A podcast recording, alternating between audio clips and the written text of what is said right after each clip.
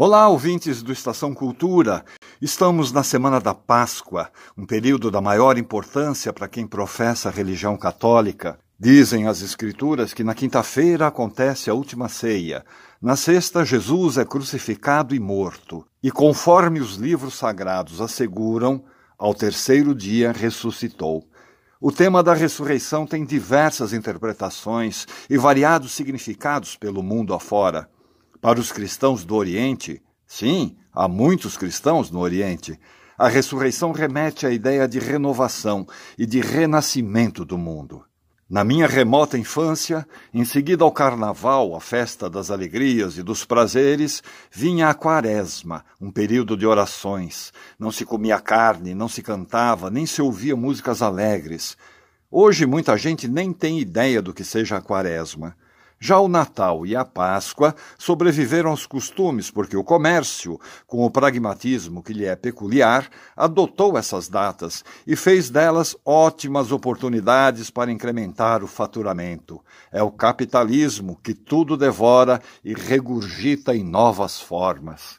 Numa visão holística, que é uma filosofia que encara o mundo como um todo, como uma estrutura em que as partes se integram e dependem umas das outras, Todos nós que habitamos o planeta Terra somos um só organismo, um só corpo.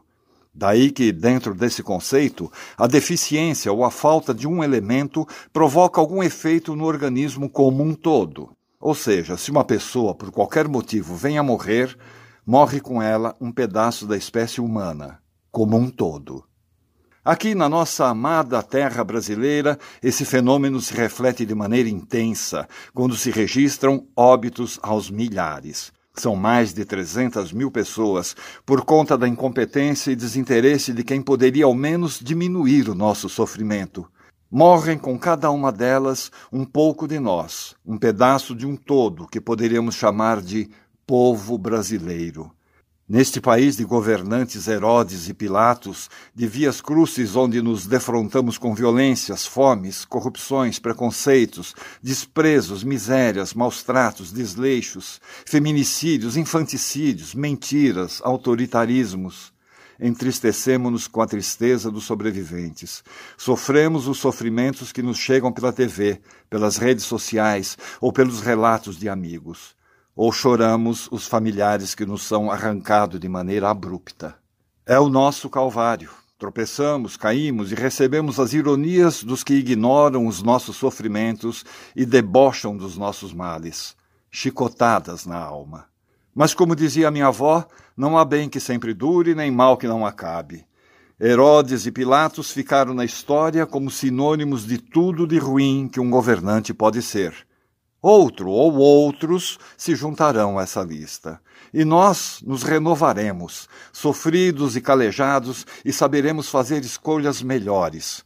Uma espécie de Páscoa brasileira, uma espécie de renascimento vai acontecer. E nos ergueremos, voltaremos aos nossos ofícios, às nossas festas, aos nossos convívios. As feridas ficarão, o tempo tentará cicatrizá-las. Mas a nossa pátria, Pátria amada, pátriazinha, como dizia o Vinícius, sorrirá de novo. Não precisa ser religioso para entender o significado do domingo próximo. Mais do que as delícias dos ovos de chocolate, é essa esperança na renovação, no renascimento que nos alimenta. É a Páscoa, baby, com tudo que ela tem a nos dizer.